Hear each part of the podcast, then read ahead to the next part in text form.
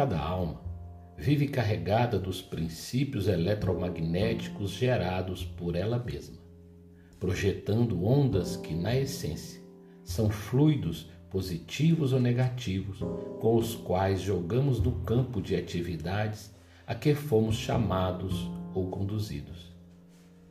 Miguel Couto, no livro Falando a Terra.